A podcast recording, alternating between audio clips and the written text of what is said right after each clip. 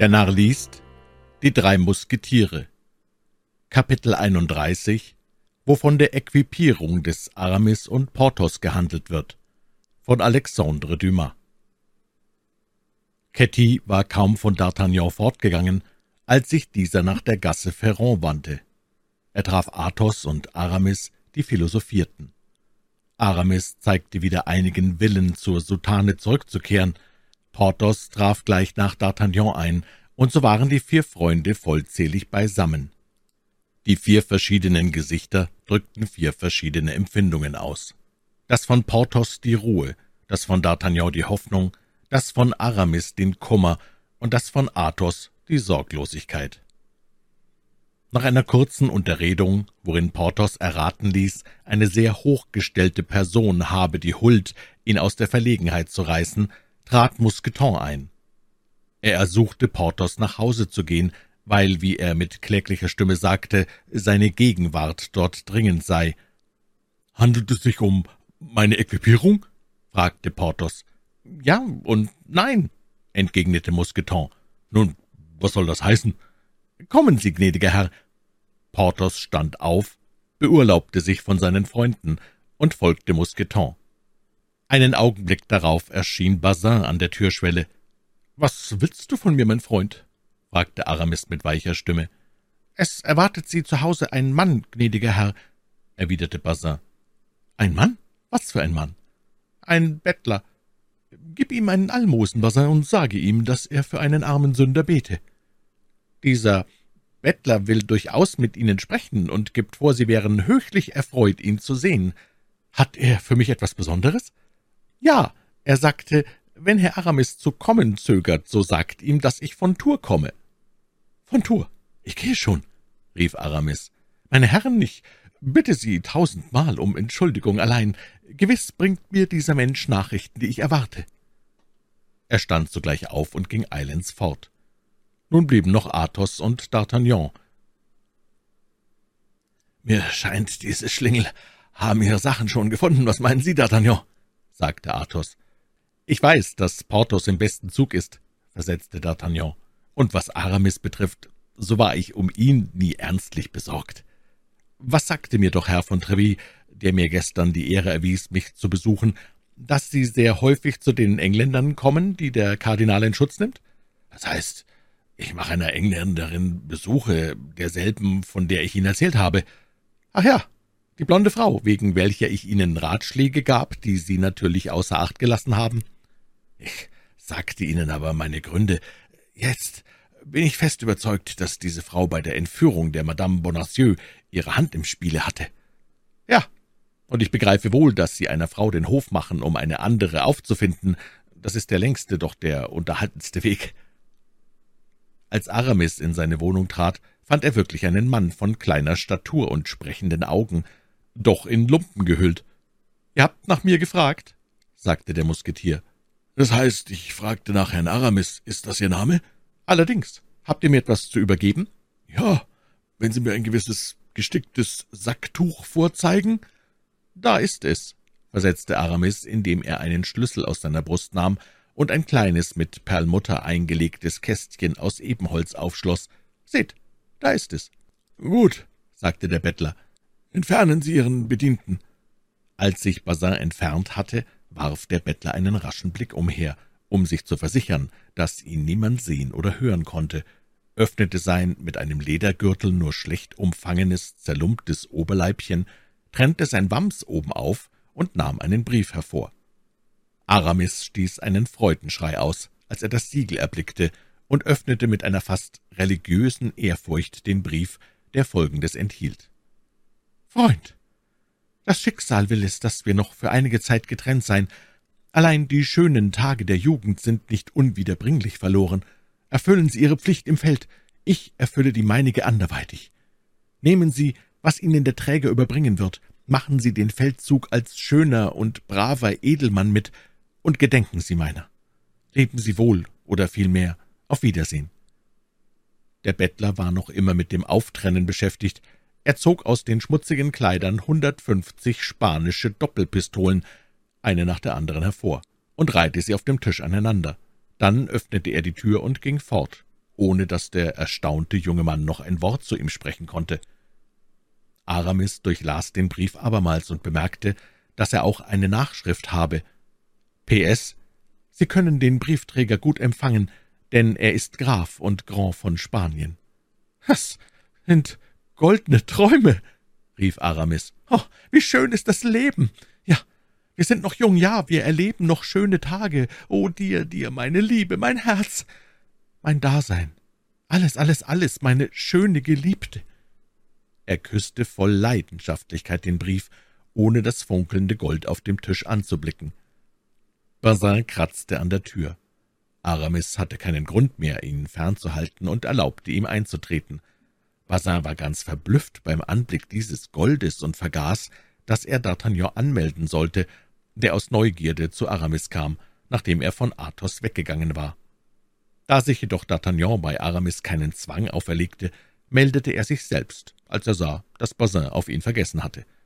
»Ah, Teufel, mein lieber Aramis, wenn das die Pflaumen sind, die man Ihnen aus Tours sendet, so machen Sie dem Gärtner, der Sie zieht, mein Kompliment.« »Sie irren, mein Lieber«, entgegnete Aramis, stets schweigsam. »Mein Buchhändler schickte mir soeben das Honorar für mein Gedicht in einsilbigen Versen, die ich dort unten verfasst habe.« »Ei, wirklich?« rief D'Artagnan. »Eh, nun, Ihr Buchhändler ist großherzig, lieber Aramis, das ist alles, was ich sagen kann.« »Wie doch, gnädiger Herr?« rief Bazin. »Ein Gedicht verkauft man so teuer, das ist unglaublich. Oh, gnädiger Herr, Tun Sie alles, was Sie wollen. Sie können noch Herrn Voiture und Herrn von Benserat gleichkommen. Auch ich habe das gern. Oh, Herr Aramis, ich bitte Sie, werden Sie doch ein Dichter.« »Mein Freund Bazin«, sagte Aramis, »ich glaube, du mengst dich in das Gespräch.« Bazin fühlte sein Unrecht, senkte den Kopf und entfernte sich. »Ha!« rief D'Artagnan lächelnd, »Sie verkaufen Ihre Geistesprodukte nach Goldgewicht? Sie sind doch übrigens glücklich, mein Freund. Aber geben Sie acht, Sie verlieren den Brief, der aus Ihrer Kassake hervorragt und gewiss auch von Ihrem Verleger kommt.« Aramis errötete bis zum Weiß der Augen, schob den Brief tiefer hinein und knöpfte das Wams wieder zu. Dann sprach er, »Lieber D'Artagnan, wir wollen, wenn es Ihnen beliebt, unsere Freunde aufsuchen und, da ich wieder reich bin, so lange miteinander Mittag mahlen, bis Sie gleichfalls zu Geld kommen.« »Meiner Treu mit großem Vergnügen«, antwortete D'Artagnan. Es ist schon lange her, dass wir kein rechtschaffenes Mittagsmahl eingenommen haben, und da ich diesen Abend ein etwas kühnes Wagnis zu bestehen habe, so wäre es mir freigestanden, nicht unlieb, den Kopf mit einigen Bouteillen altem Burgunder ein wenig zu begeistern. »So mag es denn alter Burgunder sein. Ich hasse ihn ebenso wenig«, versetzte Aramis, dem der Anblick des Goldes die Gedanken nach der Zurückgezogenheit weggewischt hatte.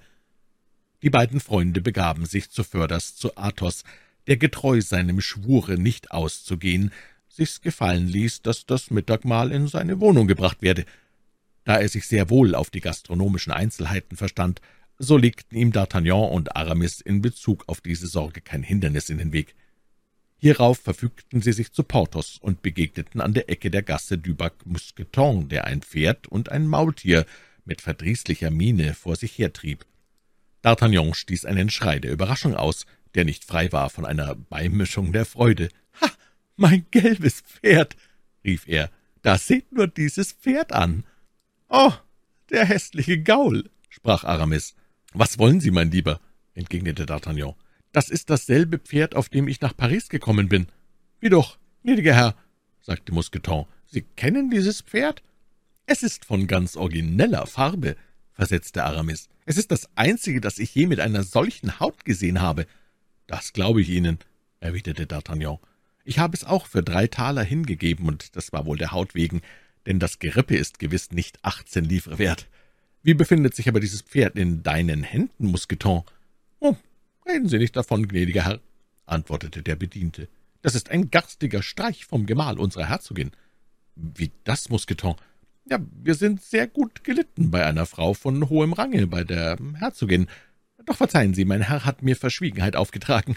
Sie hat uns gezwungen, ein spanisches Pferd und einen andalusischen Maulesel zum Andenken anzunehmen, und das schaute sich prächtig an. Der Gemahl erfuhr die Sache, konfiszierte unterwegs die zwei herrlichen Tiere, die man uns schickte, und gab dafür diese garstigen Bestien.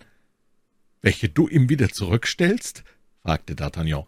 »Allerdings«, antwortete Mousqueton, »Sie begreifen wohl, dass wir keine solchen Tiere statt der versprochenen behalten können.« »Nein, fürwahr, obwohl es mir lieb gewesen wäre, Porthos auf meinem gelben Klepper zu sehen. Das hätte mir einen Begriff gegeben, wie ich aussah, als ich nach Paris kam. Doch wir wollen dich nicht aufhalten, Mousqueton. Geh und besorge den Auftrag deines Herrn. Ist er in seiner Wohnung?« »Ja, mein Herr«, sagte Mousqueton. »Doch ist er in sehr übler Stimmung.« Er setzte seinen Weg fort nach dem Quai de Grand Augustin. Inzwischen trieb Mousqueton seine zwei Klepper vor sich her über den Pont Neuf bis zur Gasse Our. Als er hier ankam, knüpfte er nach dem Auftrag seines Herrn das Ross wie das Maultier an den Klopfer der Tür des Prokurators und kehrte hierauf, ohne sich um ihr weiteres Los zu bekümmern, zu seinem Herrn zurück, um ihm zu sagen, dass er seinen Befehl vollzogen habe. Einige Zeit darauf machten die unglücklichen Tiere, die seit dem Morgen nichts gefressen hatten, durch das Aufheben und Fallenlassen des Klopfers einen solchen Lärm, dass der Prokurator seinem Laufburschen befahl, sich bei dem Nachbarn zu erkundigen, wem denn dieses Pferd und dieser Maulesel zugehörten. Madame Coquenard erkannte ihr Geschenk und konnte diese Rücksendung anfänglich gar nicht begreifen, doch erhielt sie bald Aufschluss durch den Besuch von Porthos. Der Zorn, der aus den Augen des Musketiers sprühte, ungeachtet des Zwanges, den er sich anzutun bemüht war, erschreckte die empfindsame Geliebte. Porthos ging wieder fort, nachdem er der Prokuratorsfrau in Saint-Magleur ein Stelldich eingegeben hatte. Als der Prokurator Porthos sich entfernen sah, lud er ihn zum Mittagsmahl ein, doch der Musketier schlug es mit majestätischer Miene aus. Madame Coquenard begab sich zitternd nach Saint-Magloire, denn sie erriet, welche Vorwürfe ihrer harrten. Indes ward sie durch die großartigen Manieren von Porthos ganz verblüfft. »Ha«, seufzte sie, »ich dachte, die Sache aufs Beste zu machen. Einer von unseren Klienten ist Pferdemakler. Er war uns Geld schuldig und bewies sich halsstarrig. Ich nahm dies Pferd und dies Maultier für die Schuld an. Er hatte mir zwei königliche Tiere versprochen.« »Nun, Madame«, entgegnete Porthos, »wenn Ihnen Ihr Pferdemakler mehr als fünf Taler schuldete, so ist er ein Dieb.« Porthos machte eine Bewegung, um sich zu entfernen. »Herr Porthos, Herr Porthos«, rief die Prokuratorsfrau, »ich habe Unrecht, ich gestehe es ein. Ich hätte nicht sollen feilschen, wo es sich darum handelte, einen Kavalier zu equipieren, wie Sie sind.« Porthos schwieg und machte abermals Miene fortzugehen. »Bleiben Sie doch, in des Himmels Namen, Herr Porthos«, rief sie. »Bleiben Sie und lassen Sie uns mitsammen reden. Hören Sie, diesen Abend geht Herr Coquenard zu dem Herzog von Chaulnay, der ihn berufen hat. Es findet da eine Beratung statt, die mindestens zwei Stunden dauert. Kommen Sie zu mir, wir werden allein sein und unsere Sache in Richtigkeit bringen.« »Wohl, das nenne ich vernünftig reden, meine Liebe.« »Sie verzeihen mir.« »Wir wollen sehen«, antwortete Porthos majestätisch. Sie schieden nach öfterer Wiederholung. »Also diesen Abend.« »Teufel«, dachte Porthos, als er wegging, »mich dünkt, dass ich der Goldkiste des Herrn Coquenard näher rücke.«